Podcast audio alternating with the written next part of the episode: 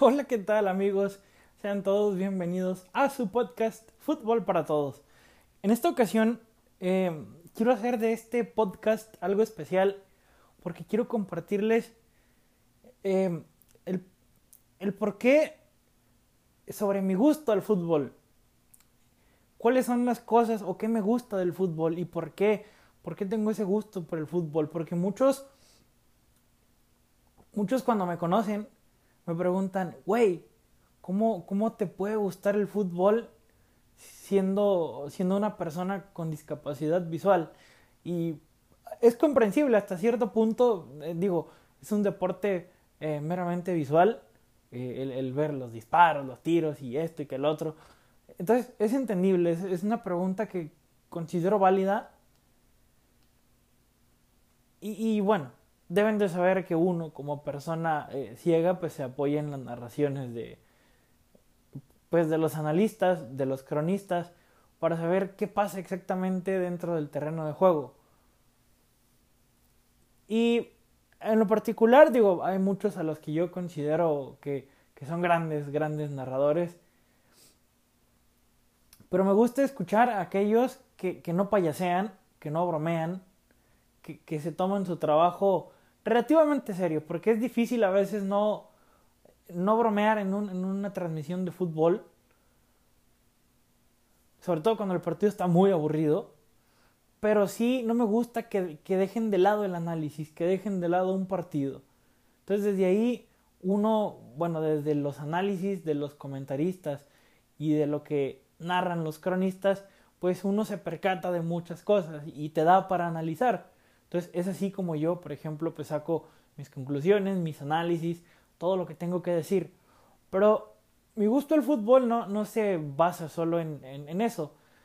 Eh, voy a comenzar por platicar que, bueno, en casa, eh, desde que yo tengo memoria, mi papá siempre fue de que cada fin de semana eh, se ponía a ver partidos de fútbol y desde que yo era niño, pues de, era de que, eh, pues vamos a ver el partido de las Chivas y que del América y que del Necaxa y que juega México. Entonces, hay muchas cosas que quizá yo no recuerdo porque a lo mejor pasaron cuando era niño, pero cuando yo, cuando yo empecé a tener ya plena conciencia eh, y que quizá tengo recuerdos más frescos, me toca ver eh, partidos del América cuando, cuando, bueno, por ejemplo, el título que, que recuerdo así más viejo del América fue aquel en el cual pues, se le ganó a Necaxa. Si no me equivoco, creo que fue en el 2002, 2002, 2003 más o menos. Y eso, si bien el recuerdo no lo tengo en su totalidad eh, fresco, sí, sí recuerdo que pues fue, fue una de las cosas por las cuales pues, yo comencé a irle a la América, ¿no? Eh, Quizá ya le iba desde antes, no, no recuerdo con exactitud, pero bueno. Ya después me toca ver a una América que yo creo que a muchos les tocó ver, a muchos les tocó les tocó seguir, que llega el Bambam Zamorano y luego que después ya por ahí del 2005, 2006, 2007 está que Cuauhtémoc, que Cabañas, que llega Clever jugadores que al menos a mí me tocó ver y, pues es así como que, güey, o sea, qué, qué, bien juega este equipo, que el Piojo López. Entonces, uno, uno le empieza a agarrar gusto al fútbol por eso, ¿no? Eh, te toca ver clásicos eh, que dices tú, eh, qué, qué, partidazo. Entonces, mi gusto por el fútbol eh, crece por eso, ¿no? Empieza a crecer por por esos partidos que yo veía, tanto del América, de México.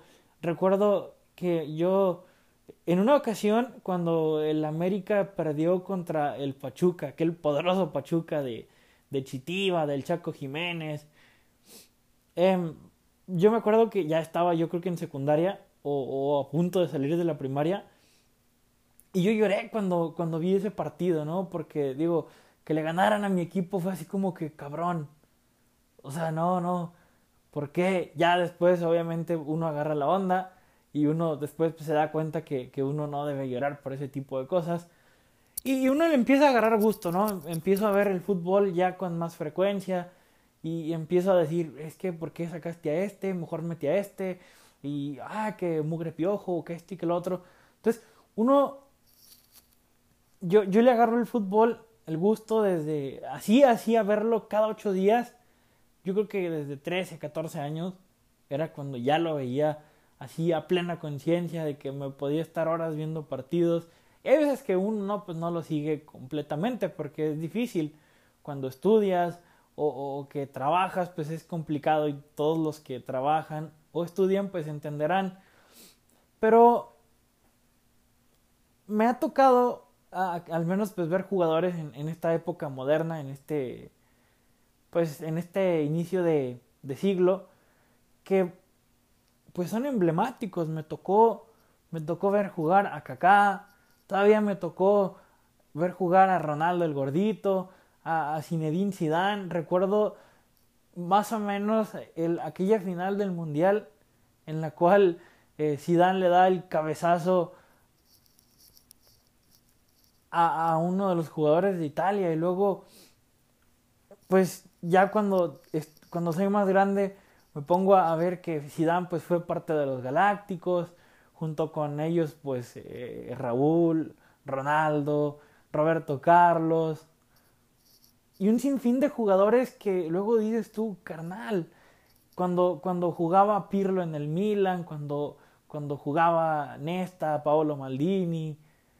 Entonces, ahí es cuando yo les pregunto, si, cuando yo les digo, si ustedes eh, supieran lo que me ha tocado ver o los jugadores que he visto, entenderían perfectamente por qué mi gusto al fútbol.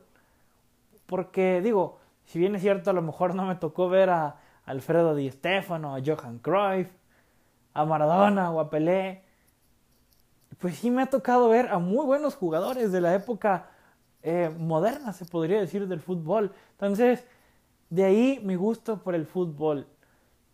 Siempre he sido o he tratado siempre de ser una persona ecuánime, eh, centrada, que, que analiza lo que va a decir y, trato de ser lo más objetivo posible.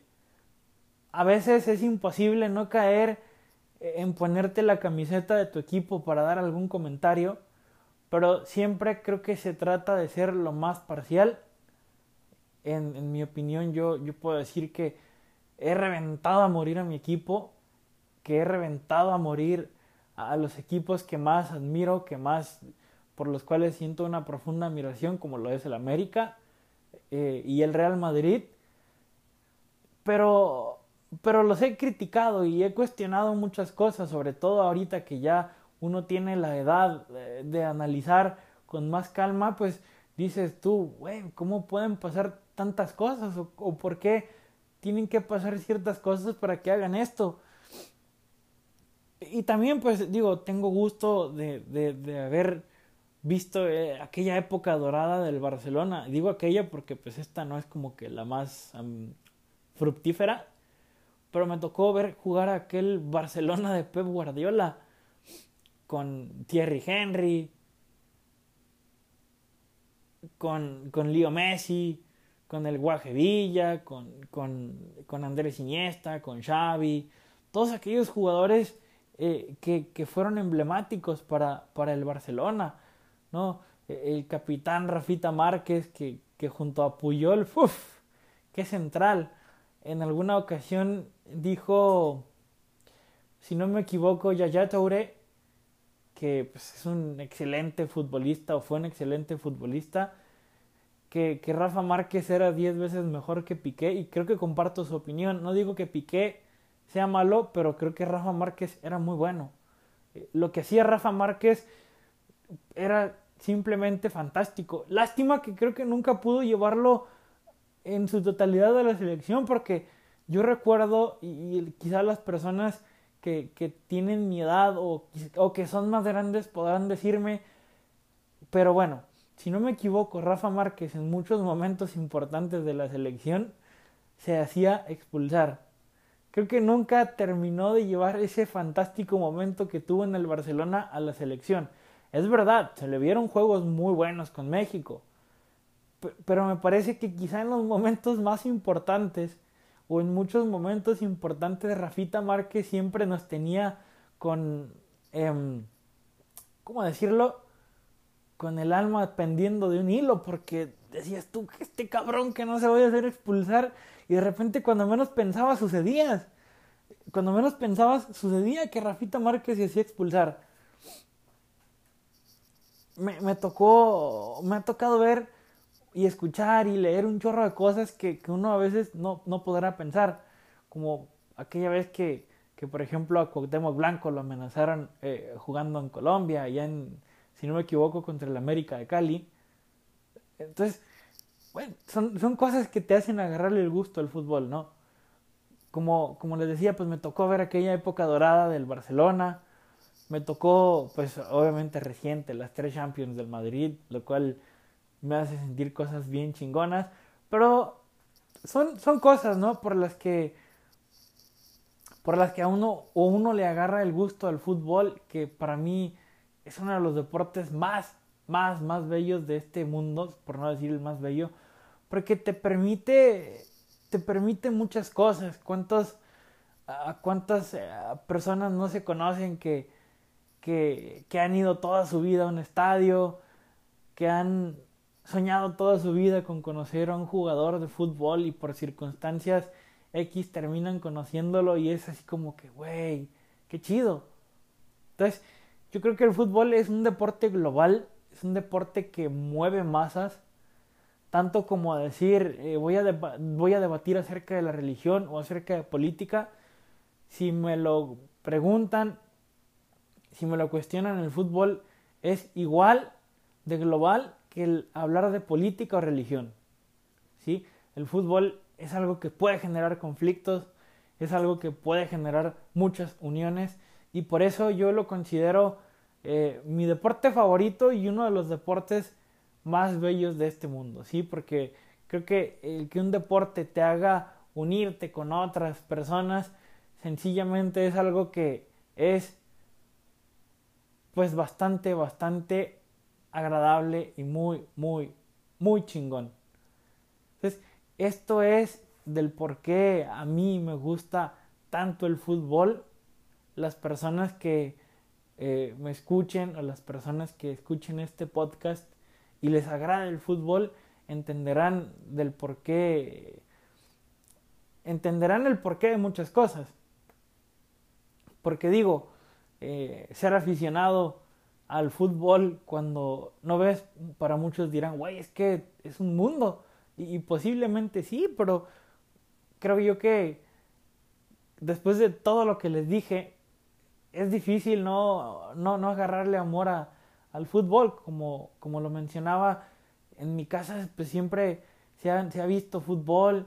Mi papá jugaba fútbol. Yo me acuerdo que cuando, cuando era niño me llevaba cada ocho días a los campos.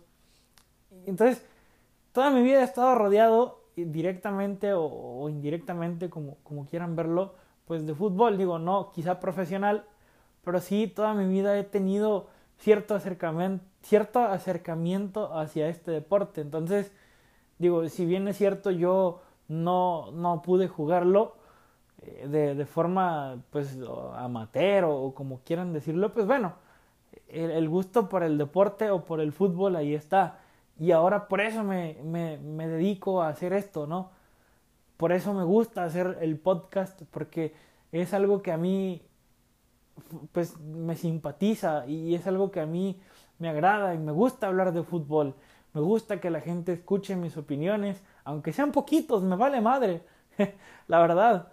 Eh, yo sé que quizá con el tiempo me van a escuchar más personas y que y que mis opiniones entonces serán pues vistas por más gente, a lo mejor algunas compartidas, a lo mejor unas no, pero la, final o bueno, o a final de cuentas lo, lo, lo chingón es que otra, otra gente conozca lo que, lo que a ti te gusta, que otra gente conozca el por qué tus gustos, que otra gente debata con lo que estás diciendo, que, que me digan o me manden, no sé, un mensaje por Twitter o por, o por Facebook de, güey, a mí no me gusta esto que estás diciendo de la América y, y, pues chinga tu madre por andar diciendo cosas de tu equipo. Y yo, sí, ¿qué tiene? No pasa nada. Me gusta mucho que la gente, o me gustaría mucho que la gente pudiera escuchar todo lo que analizo o digo cada que hago un episodio de, de, fútbol para todos, porque es, es, lo chido del fútbol, compartir opiniones. A final de cuentas, nunca tendrás la misma opinión que alguien pero lo, lo chingón del asunto es que vas a debatir o discutir sobre algo que te gusta. Y cuando las opiniones, o más bien cuando las discusiones se dan entre dos personas que les gusta el fútbol y pueden hablarlo sin ningún pedo, güey, es algo de lo más chido. Entonces, por eso me gusta a mí externar mis opiniones, por eso decidí hacer este podcast. Y, y es algo chido, ¿no? E, es algo que, que en lo personal me gusta le fui agarrando eh, cariño. Yo, yo empecé a hacer el podcast porque eh, veía lapsos de, de podcast o, o, pedacitos de podcast en, en, Facebook. Algunos de fútbol, algunos de, de músicos. Pero yo decía, güey, qué chido hacer un podcast, ¿no? O sea, qué chido poder hablar con la gente de cosas que te pasan, de cosas que te gustan. Y entonces, éanme aquí haciendo fútbol para todos y ahora contándoles pues el porqué de mis gustos del fútbol. Mm, como ya mencioné, pues bueno, mis equipos son el América y el, Real Madrid, pero sin duda alguna tengo fascinación por otros equipos, ¿no? Por ejemplo, e, el Liverpool actual es un equipo que me gusta mucho. E, el Barcelona de Guardiola, aunque me cagaba que el Barça ganara, pues también me gustó bastante. De hecho, me los cogía en, en los juegos de fútbol. eh, ¿Qué otros equipos me han gustado así que he visto casi en su totalidad? O al menos que tengo recuerdos. El Leicester City de, de, Claudio, Ranieri, de Claudio Ranieri. Qué bárbaro con, con Engolo con Engolo Canté como figura, con Jamie Bardi, con Riyad Mahrez, con, con otros jugadores. Eh, pues también me gustó mucho. Eh, pues el Madrid de Carlito Ancelotti como con James como figura, Cristiano, Benzema. Cuando yo me acuerdo que hubo una ocasión o hubo ocasiones eh, cuando por ejemplo hubo fichajes en el Real Madrid, eh, de, es que no me acuerdo el año, que criticaron mucho el fichaje de Luquita Modric por el Madrid. Y véanlo ahora, ¿no? El figuronón que se hizo o sea, de ser uno de los fichajes más criticados que yo recuerde, porque la gente tupía al Real Madrid en Facebook y en Twitter por haber fichado a Luka Modric.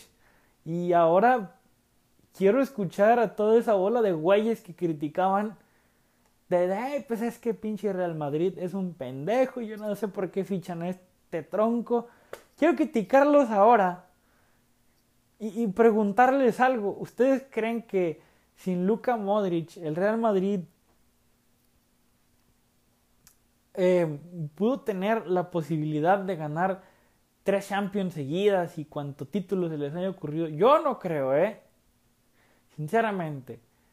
Eh, para mí, Luquita Modric es uno de los mejores mediocampistas en la actualidad, junto con pues no sé, digo, si, si, si lo vemos en de los últimos 10, 15 años, pues junto con, junto con Xavi, junto con Iniesta, junto con Andrea Pirlo, que es otro de los mediocampistas que por los cuales yo puedo decir que tengo fascinación, junto con Zinedine Zidane, ¿eh? para mí Pirlo y Zidane son unas putas riatas, así lo digo, con todo el respeto que toda la gente me merece, pero para mí estos dos cabrones quizá la posición de mediocampista sea mi favorita y es por ellos, ¿no? Porque digo, eh, la forma de, construir el juego de Pirlo, la elegancia con la que jugaba Zinedine Zidane, uff, es algo bárbaro y es algo que, creo yo que, que muchos compartirán mi opinión.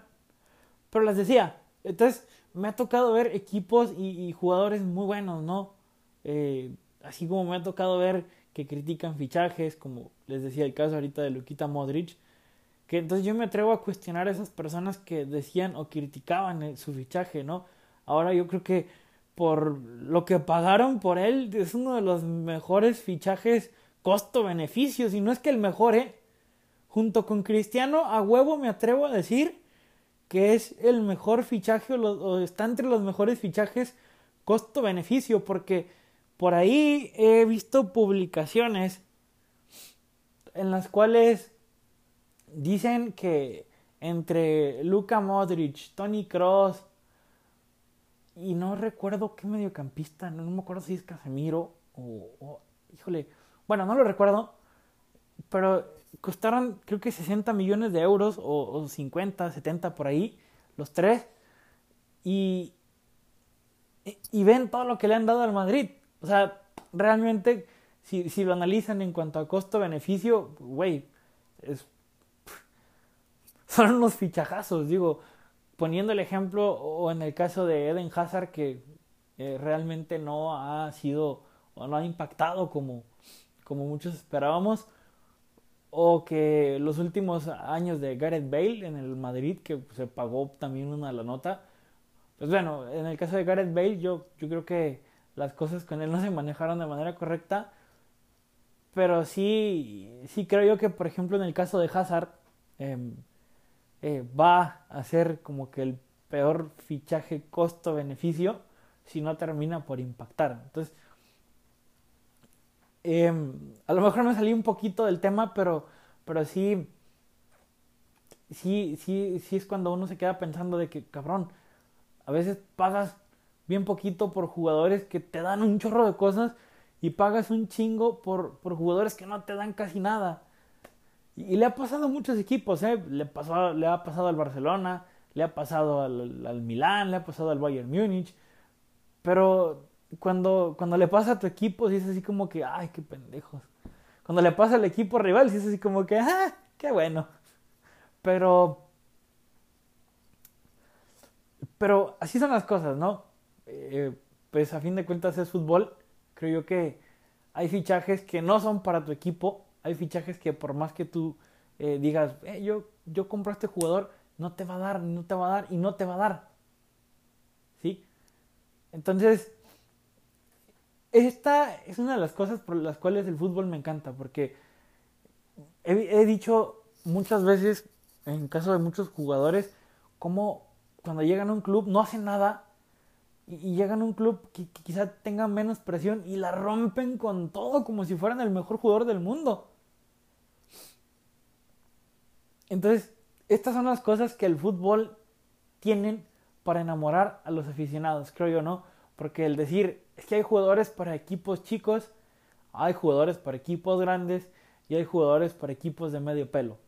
Muchos dirán, no es cierto, si fueras profesional rindes donde quieras. Para ser un profesional y rendir donde sea, tienes que ser una puta bestia competitiva y trabajar y romperte la madre diario, día y noche, tal cual lo ha hecho Cristiano Ronaldo, ¿no? Digo, muchos dirán que a lo mejor voy a hablar maravillas de Ronaldo porque jugó en el Madrid, pero la verdad es que desde que jugaba en el Manchester United junto con Wayne Rooney eh, y otros futbolistas que ahorita si me pongo a pensar en ellos voy a, titubear y a tararear bastante, no quiero. Em, pero pero sí, ¿no? O sea, desde que se vio Cristiano Ronaldo en, en el Manchester United, fue, fue así como que cabrón. Este güey tiene para ser el mejor del mundo. Y no sé si sea el mejor del mundo o no.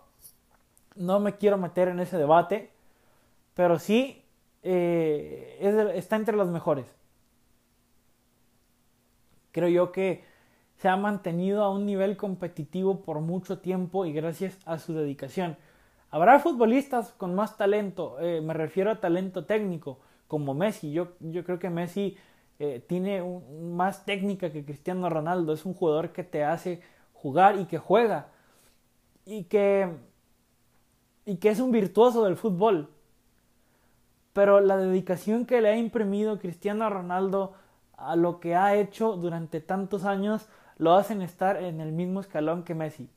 Eh, no sé, eh, creo yo que, em, como decían en un anime, a lo mejor me voy a ver bien pendejo diciéndolo, Pero, como decían en un anime, los que, los que ven anime sabrán a quién me refiero. Este personaje decía que el talento duro, o el trabajo duro, perdón, qué pendejo, el trabajo duro derrota al talento natural. Y, creo yo que, que, aquí se ejemplifica de una manera perfecta. No sé si lo derrote, pero al menos creo que sí lo iguala, porque el trabajo que ha tenido que hacer Cristiano Ronaldo y todo lo que se ha leído que hace Cristiano Ronaldo, que es una máquina de entrenar, que muchos jugadores lo han visto una hora o dos horas antes de entrenar en el gimnasio y después de entrenar todavía se queda tirando tiros libres o, en el gimnasio va y corre, todas las dietas que lleva. Yo creo que todo eso ha mantenido a Cristiano Ronaldo en un nivel al parejo de Messi. Sí, quizá no sea tan virtuoso como Leo Messi, no quiero decir o que Cristiano sea menos técnico o que Cristiano sea menos genio, pero creo que técnicamente sí, eh, pues Messi lo supera. Y no quiere decir que Cristiano no tenga técnica, porque si no tienes técnica, pues cabrón, ¿qué haces jugando fútbol? Para jugar fútbol debes de tener cierta, ciertas habilidades, cierta técnica. Entonces, no quiero decir que Cristiano no sea un futbolista técnico, porque se se le han visto unos pinches golazos y se le han visto asistencias bien cabronas, pero, pero creo yo que es más por todo el trabajo que hace, ¿sí? Por toda la dedicación y que es más complicado a final de cuentas ser un futbolista dedicado así como, como lo es Cristiano Ronaldo, ¿no? Hemos visto quizá futbolistas con mayores condiciones como Ronaldinho, que incluso me atrevo a decir que, que o que tenía mejores condiciones que Messi, pero no tenía la misma disciplina que ellos dos. Quizá a lo mejor, por ejemplo, en el caso de Ronaldo Nazario también me parece que es un futbolista que ha tenido más condiciones que Cristiano Ronaldo o que Messi, pero que gracias a sus lesiones y a otros excesos, quizá otras cosas, pues no, no logró mantenerse tanto tiempo junto con Ronaldinho. Entonces, ahí está, me parece que la clave del por qué Cristiano Ronaldo y Messi han sido lo que son ahorita, porque pues por, por, todo el trabajo, ¿no? Uno es un puto virtuoso que trabaja y el otro es un cabrón que trabaja para ser un puto virtuoso. Así de sencillo, ¿eh? Así de sencillo. Me parece que, que así, que así es como son las cosas. No, no lo quiero eh, extender más porque me metí de más en el tema de Cristiano Ronaldo y Messi. Pero esta es una de tantas cosas también por las cuales me gusta el fútbol, porque me tocó verlos jugar a los dos. Me tocó ver jugar a dos cabrones que la han roto toda, que han jugado fútbol al nivel que se les ha antojado y cuando muchos pensamos en decir, este güey ya no puede jugar o ya no puede hacer más, nos terminan por dar una pinche sorpresa, ¿no? Cristiano ganó tres Champions seguidas, Messi anotó noventa y tantos goles en un solo año futbolístico y dices tú, güey, ¿cómo hacen eso? Porque, como les decía, o sea, uno puede ver futbolistas que quizá eh, tengan más talento que ellos dos, pero que tengan la misma dedicación y el mismo trabajo, lo dudo. Que tengan el mismo compromiso, lo dudo. Lo decía Wesley Schneider, eh, que fue un futbolista épico de la selección de Holanda, em, que él pudo, si él hubiese querido, pudo mantenerse al nivel de Messi y Cristiano por muchos años. Se la creo. Porque las condiciones de Schneider, las condiciones de Schneider eran tremendas. La verdad, era un puto genio. Era un muy buen futbolista. Eh, junto con Van Persie y, y Robben eh, Van der Vaart, eh, Mark Van Bommel. Me parece que la selección de Holanda iba por un muy buen camino y estaba llevada a ser una selección poderosísima en el Mundial de, de Sudáfrica. Entonces, sí creo yo que, que, Schneider si él se hubiese comprometido más, eh, pudo haberse mantenido el nivel de Messi y Cristiano. Estuvo a un muy buen nivel cuando el Inter quedó campeón en el 2010 de todo. Eh, que quedó campeón de liga. No sé si fue en el 2010. Em, híjole, creo que sí. 2009, 2010 o 2010, 2011. No sé el dato exacto, pero cuando el Inter quedó campeón de liga, Champions, y luego la Copa de Italia, fue un nivel altísimo de Schneider porque participó en goles en Champions, en Liga, en Copa. Entonces ahí vimos que era capaz de estar a un nivel superlativo. Sin embargo, creo yo que el compromiso pues no fue eh, tan alto. Pero sí, si él hubiese querido, entonces por condiciones, yo creo que sí hubiera estado a lo mejor un escaloncito por debajo de Messi y Cristiano, pero sí a un super nivel. ¿no? Tal es el caso de a lo mejor como Zlatan, que, creo yo que es otro futbolista eh, pues fuera de serie, porque creo yo que todo lo que ha hecho y las cosas que sigue haciendo, pues lo, lo tienen ahí, ¿no? Como un futbolista fuera de serie. Quizá eh, lo podríamos poner en el escalón de Messi y Cristiano con uno o dos balones de oro y... ¿Qué les gusta? Eh, no sé, más Champions, um, más, más títulos individuales, ese tipo de cosas que tienen Messi y Cristiano, que quizás Latan no tenga.